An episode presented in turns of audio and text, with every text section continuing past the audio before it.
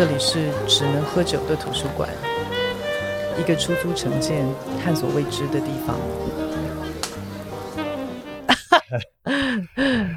你说、啊，大家好，我是 Hank。嗯，大家好，我是婷婷。好久不见了，好久不见了。嗯，啊，我们最近录的时间比较少，因为实在是这个疫情把大家打得七荤八素，我们所有人都在调整自己的作息。你有调整吗？有有有，我调整的很严重。多严重？非常严重，颠三倒四的严重。嗯，我都很奇怪的时间在睡觉。哦，就今天终于有一点心情，继续往下录。嗯，那我们今天要来聊点什么？嗯，哇，你这个开问这句话，啊，嗯，好老派哦。好，对，听众，你为什么一直笑我嘞？不是啊，你时不时就插出一句很老派的话，我都会让我惊觉啊。对，我就是老人啊，怎么样？怎么样？我吓一跳啊！大家好，我们今天要来录的题目是：有需要这样吗？我们在这个社会上存在的价值。哎，这样讲完之后，有人想听吗？好像国小在演讲的题目。哈哈哈。连国小不是说大家好，我是几年几班谁谁谁。我今天要演讲的题目是哒啦哒啦哒啦哒啦，是不是、嗯？为什么会聊这个题目呢？我我不知道这个题目是你开的啊。我想说你应该有类似的感觉，就存在在这个社会上的价值吗？对，我。常常是在思考这件事情啊。嗯，我也常常在思考这个问题，就存在在这个社会上的价值嘛？对。OK，从从很年轻的时候，其实多多少少就开始会稍微想，但没有想那么认真。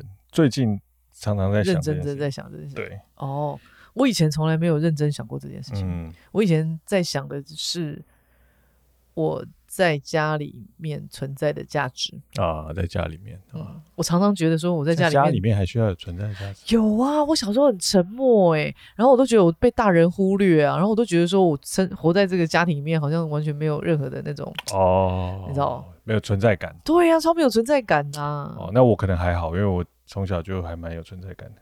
我知道啊，不用强调。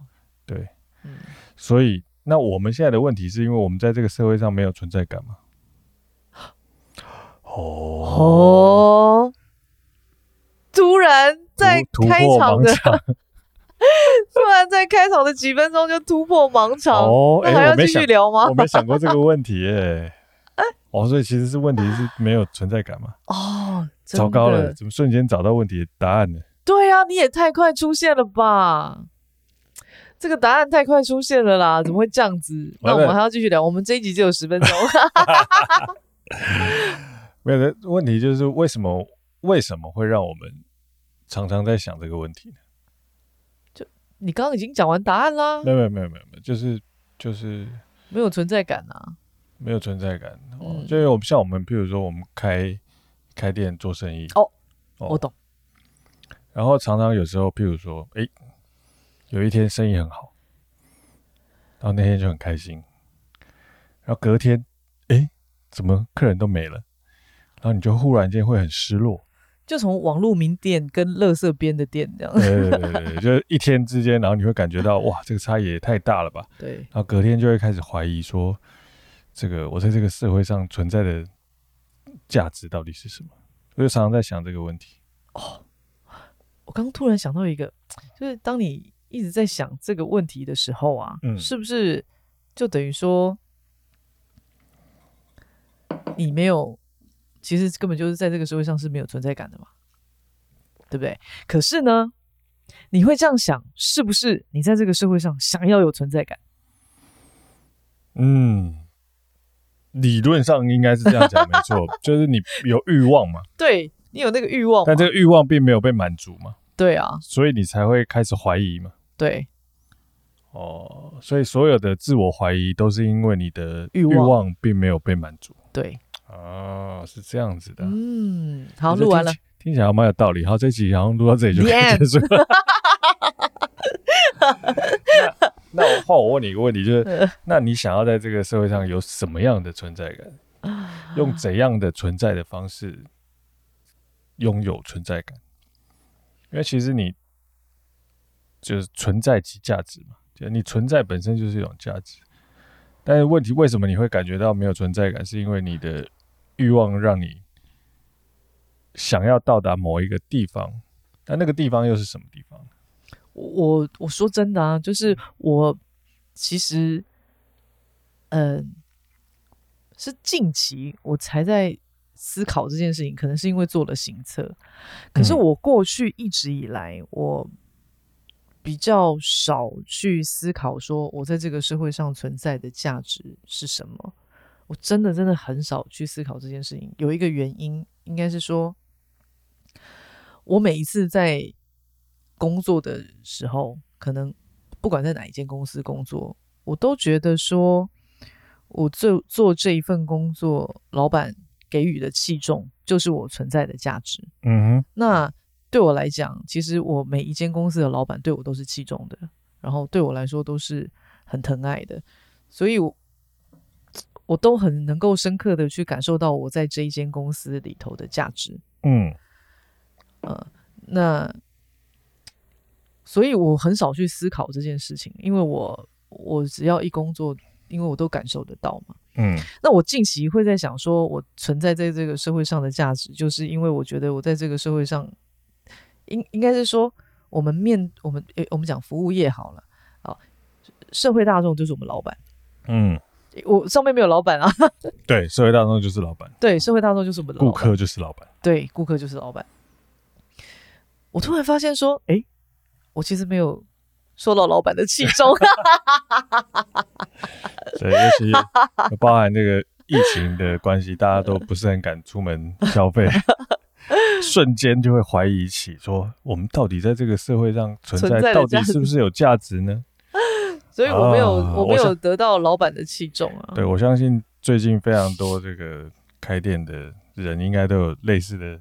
感觉 没有收到老板的器重，对对对对对。但是其实我我也常常在想一件事情，是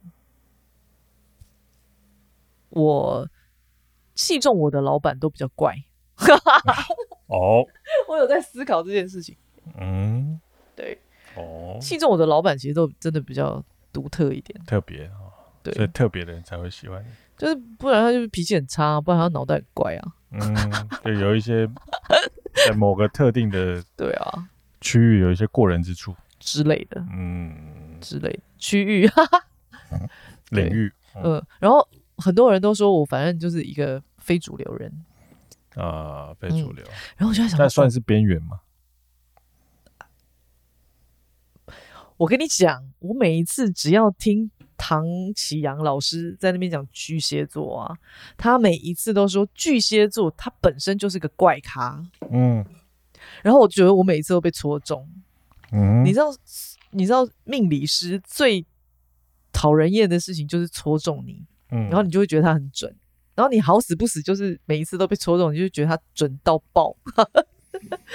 但怪咖有两种啊，嗯，一种叫做跟思思有两种是一样的。我说一种叫自我感觉良好的怪咖，嗯，那他其实是社会的主流哦。另外？对啊之类的。那你怎么还没成为主流？我是主流啊，我从来都不觉得我是边缘人。那你为什么还会去想你存在在这个社会上的价值？那主流也是可以想一下自己的价值。好啊，然后呢？对啊，那另外一种是自我感觉不良好的，嗯，怪咖哦，就会觉得自己好像。似乎是边缘人，跟这个社会格格不入。我没有，两个都没有，两个都没有嘛？那你是什么感觉？我，我觉得我就是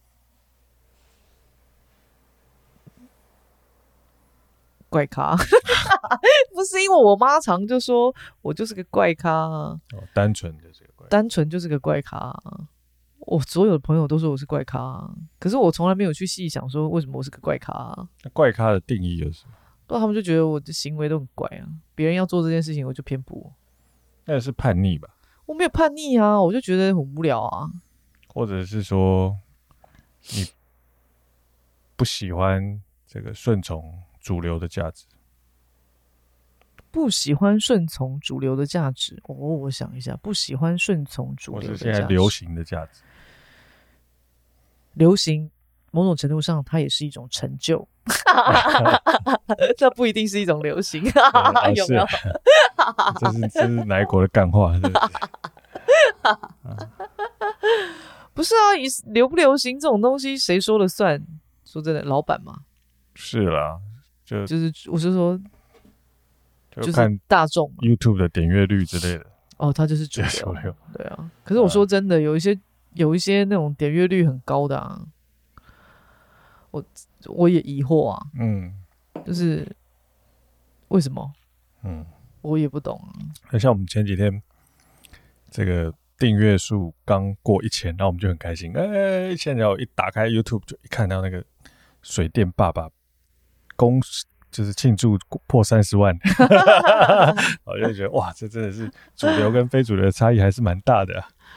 我觉得我们做不到主流啦，呃，也从来没有想要做主流吧？有吗？有吗？我有吗？嗯，我没想过，我没有想过主流跟非主流这件事情。我们想要以怪异的姿态，但是有三十万的订阅，我没有，我从来没有去想过说这个主流跟非主流，我只想。一件事就是，我觉得它对或是不对，就以我的价值观来说，嗯、或是重要或是不重要。嗯、譬如说，我常常会觉得思想的流动这件事情是其实是很重要的，哲学性的思考其实对人是很重要的。嗯哼，去促促使别人思考这件事情其实也是重要的。嗯嗯，我常常觉得说。呃，很多人其实对我来讲，就想象力很差，嗯，真的差，认真差。那这个其实是教育的问题嘛，因为我们一路上来都填鸭式的教育，你即便有想象力，你被填鸭式的教育一弄下去，大概就你知道，想象也就没了。那这些对我来讲，我都觉得，譬如说哲学性的思考啦、想象力啊，其实这些都是很重要的。我们我们没有哲学课啊。嗯，以前国高中也都没有，都是比较少上了三民主义跟公民就结束了嘛。对，比较少那种申论题，很少啊。大部分都是是非跟选择。有我们那个年代，我不知道后来有没有，现在有没有比较好一点？对，我们那个年代其实是非跟选择是主流，但那个我觉得那个是因为呃教育的方便性跟效率，因为现在也没有申论题，因为阅卷比较容易。然后打分数比较容易，是非题跟作文其实是非常难打分数。以前申论题也就只有一题啊，嗯，很少很少啊。你知道我到美国去读书的时候，老师发考考卷下来，一整篇就申论题，我傻住，就想说，对，然后 哦怎么写？然后都 open book，对，随便你看，对，随便你写。所以我就觉得那个是教育体系，我觉得有很大的差别。对，所以一一路上这样下来，我就会觉得说我们的。我们的整体的想象力很差，所以我就会觉得去刺激别人的想象力这件事情，其实也是很重要的一件事情。嗯，可是我没有想过的就是这个市场不接受我的刺激。那我就想到，对，常常会看到那个现在有很多学生会会什么跳楼啊，嗯，或者忧郁啊，或者是就是自残啊，嗯、或者很多。就是对自己很不好的状态，那其实，在某一种程度上，他们是对我自我价值的否定，对，或是觉得这个社会并没有给他给予他肯定，在某个程度上，因为这个社会给予你的框框条条或者是肯定，其实都是譬如说考试的成绩啊，或者是对很单纯的那种填鸭式的，就是那种就单一价值的的。肯定，比如哦，你考得好，那就是表示你学校做的不错，但并没有比较多元化一点点的价值。比如说，很少人会说哇，你修车修的很厉害，嗯 之类的，或者是你做甜点做的超强之类的。但其实，在这个社会上，其实需要的人真的是各千千百百种，不是只只有会念书的人才是比较厉害的。我那天看到一篇文章，我觉得非常有趣。他在聊的其实是通才、专才和全才。嗯啊，那以过去来说，你去看社会上需要的人，几乎都会是专才。嗯，可是学校在培养的其实是通才，看似因为你各科都要会嘛，你的英文、数学、国文什么你都要学。嗯，嗯，嗯，他在试图的去培养那种五育均衡哦，通才啊、嗯嗯嗯。可是你出来找工作的时候，其实老板要的都是专才。嗯，哦，可是专才跟通才的性格其实是不太一样的。嗯，也有很大的差别，有非常大的差别。那那一篇其实在讲的是专才跟通才，然后再来是或许我们未来的世界需要的是全才，嗯嗯，那全才就更哇，包含就更多了，嗯，这样。那我就在想说，哇，我们的教育足够吗？这是一个非常大的问题，嗯、就让我去思考很多层面上，因为我我有之前我就有说，我说我最近常在。思考的一件事情，其实是未来的世界，我要怎么如何去应对？嗯嗯。那我不是想的非常非常的哇，想想的很远很远，也不是。那应该是说，我去看过去、现在、未来，然后整体的整个社会的价值，我们的教育体系，我们现在。整体所有的一切，我其实看了非常，就是我一直还，我到目前为止我还在观察的这个过程当中，所以我昨天我就看到那一篇文章的时候，我真的很有感触，非常非常有感触，因为我我我常常在想说，我们的教育真的出了很大的问题，可是我们可能真的不自觉，很多人都不自觉的。嗯，我昨天才看到一个一个老师，他在脸书上面写，他说他。他昨天去上课，他心情非常非常的不好，因为学生选他那一堂通识课，只是为了要拿学分，嗯嗯，可是并没有想要学习。然后他准备非常非常多的教材，然后讲的口沫横飞，可是底下的人不是划手机，不然就是发呆，所以让他在讲课的过程当中非常非常的挫折，也非常非常的无力。他觉得这个是大学的教育体系已经开始崩坏的时候了，因为其实学生并不想学习。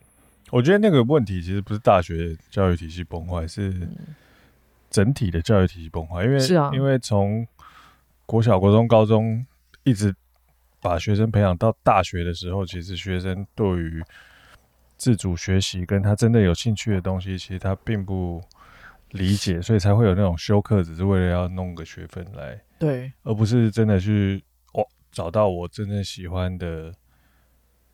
课，然后去上，嗯、然后上的很开心，这样子。对，我觉得那个、那个、那个 motivation 就是完全不一样。不一样。那个很多时候就，哎、欸，其实很多人说真的啦，到底为什么他要念大学？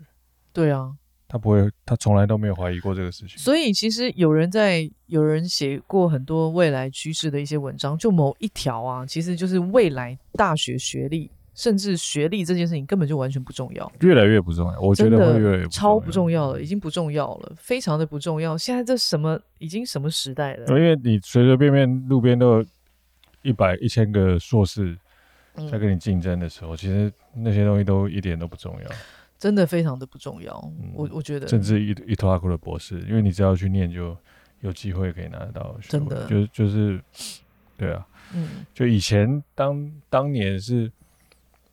大学的设置跟大学毕业生很少的时候，对，我觉得那时候出来你就很抢手嘛。现在当今满街都是大学生，满街都是研究生的时候，你你你的学历就变得相对的一文不值。是啊，对啊。所以我们刚刚讲回来，就说在思考说我们存在在这个社会上的价值的时候，我每次想到这里，我都觉得我存在在这个社会上非常有价值。对，你为什么会得出这个结论？我跟你说，为什么你知道吗？因为啊，我从纽约回到台湾的时候，我就观察到一个很奇特的现象。嗯，我们不讨论哲学性的问题。嗯，我们讨论的那个哲学性的问题，并不生活。嗯，也并不人生啊。我要这样讲，嗯，就是说，我们没有在讨论人生的。嗯，就是。我我我觉得有很多时候啊，哲学一回事，嗯，另一回事是你实践在你的人生里头，在你的生活里面，嗯、你反复的去呃佐证、辩证，嗯嗯，得出了一个你自己的人生观跟价值观。是是，可是不不表示你此时此刻就是完全 perfect 正确答案。哦，当然不是，没有。但是我喜欢一直不停的去哒啦哒啦哒啦哒啦这种、嗯、有这种刺激性的这个思考，然后一直不停的去讨论。我从纽约回来台湾之后，我发现绝大部分的人不喜欢讨论。嗯，会觉得我们现在就这么放松的时候，可以不要讨论这么严肃的问题。嗯，我从来都不觉得这一类的问题很严肃，因为你在讨论这个过程里面，你其实是很开心的。你会因为你会反复的得到很多东西，你就会开心啊。嗯，可是很多人就不开心啊。嗯，或者是说我今天来到一个什么地，就以行测来说好了，我常常都很希望说。在这个地方，真的不是只有吃饭而已。嗯，如果我到餐厅去只是为了要吃饭，那其实就就没有必要到到到餐厅去嘛。因为餐厅它如果像我们这样子的地方，它其实是一个很交流的场所。嗯嗯，它就是一种交流啊。嗯，然后看到大家很聊天很开心，或者有一些人打卡，今天跟谁谁谁聊超开心，因为我得到了什么。我就会觉得这个地方我满足了你的需求，嗯，不只是我提供给你的餐，嗯而已，肯定，对，对我来说，其实我不晓得哎、欸，我做做很多事情，我可能不是单单只有从这个面向去看而已，嗯，那我干嘛没事在楼上弄一个图书馆？嗯，就我也没有必要弄成这样啊，嗯，我们刚刚讲到那个就是通才跟专才啊。啊，其实像通才，很多时候其实他真正学会的东西跟专才最大的差别，专才通常是在某一个领域把所有那个领域的所有东西都学得对很清楚。那通才其实它真正的技术是思考跟吸收新知识跟理解转化的能力。对对对对，它是一种比较软的软的能力啦，所以。那个东西其实，在某个程度上，它也有很多哲学的成分在里面。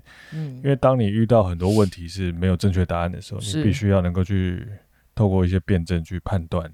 对，呃，接下来遇到这个问题，你要怎么怎么解决？当你没有这个产业的经验或者什么的时候，对啊，嗯、我我觉得专才这个社会上需要专才，我觉得是一回事。可是我觉得这个社会上更需要的是通才，因为我有发现很多时候。人呢、啊，太专注在一件事情上面的时候啊，他的内在没有弹性，他的外在没有反应。哇，这个真的让我觉得可怕到了一个极点呢。你的你的身体里面没有弹性的时候，你外在显现出来那个反应是 numb 啊，好可怕哦！我想说，你在干嘛？你你的你的你的工作跟你的生活。哇，分这么开啊！嗯嗯嗯，所以我不晓得哎，你在面对你人生的很多的挫折的时候，你怎么办？嗯，因为你的内在没有培养出弹性，你的外在没有反应，嗯，你是没有办法这样子弹的哎。我觉得，我觉得这个世界会现在为什么会越来越需要通才的人？也有一个部分也是因为这个世界的资讯量现在越来越大了。对。它跟以往比起来，我觉得资讯量大了非常非常多。对，然后你必须要消化跟处理这些资讯，必须要有很多思考的技术，你才有办法在很短的时间内吸呃接收新知，然后吸收消化，对，然后再转化成另外一种可以用的东西。是，那所以它会越来越重要，是。很重要。呃而且甚至是每一个人都要不能只是只有专才，而而要在专才之外要培养一些通才能力，不然他很容易就是会淹死在某一个领域的小溪里面。是没错，我跟你说，嗯、其实以商业逻辑来讲啊，专才是有需求的，譬如说设计师、嗯、那种叫专才，哦，医生那叫专才。可是通才有一件事情，它非常非常的重要。如果在企业里面，它是一个很重要的角色。那个最重要的角色就是让这个领域跟这个领域，就两个不同领域，它能够看到两个不同之处，而找到一个衔接点，嗯、然后让它两个。两个不同领域的人碰撞，而擦出火花，继而可以赚钱。啊，其实这个是通才在企业里面最大最大的扮演的角色，其实在这里，嗯、就是沟通者的角色。是，可是我有发现这样子的人其实很少，嗯，非常的少。嗯，这个是我觉得，因为我自己觉得我其实是一个通才的人，嗯，我并不是一个专才的人，因为我我之前有人曾经跟我说过，他说，哎，因为我这我第一份工作就在公安公司嘛，嗯、然后公安公司之前，你看我做过多少事，在餐厅打工，在雪茄馆工作，然后在酒吧里面也工作过，什么等等之类的，就是龙蛇混杂的很多的地方，然后很多的领域。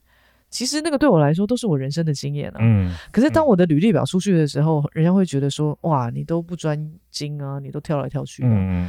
可是你知道吗？其实像我这样子的人呢、啊，其实是最适合做那个统筹的角色。嗯嗯。你你你懂我的意思吗？就是说，因为我我是最好的那个衔接点，嗯，可以把这个地方跟这个地方衔接起来，所以我一直觉得我自己是一个通才的人才。嗯。我都一直把我自己培养成一个通才人才方向去，我不晓得说哦，我觉得未来的世界、未来的时代真的需要通才的人才。嗯哼，但以过去来说，我承认，我也必须说，他真的并没有去看好好的去看待说何谓通才的人。嗯，因为大部分的人都要找专才，很傻。嗯嗯，超笨，真的是笨到家了。所以让所有的人会觉得说，我人生过去打工的经历都不算什么。嗯，你错了，打工的经历才算什么。就你如果能够把这些东西都累积在你的手上啊，我不觉得你会去想说你存在在这个社会上没有价值。应该是我现在在想的是说，我存在在这个社会上的价值，我如何展现？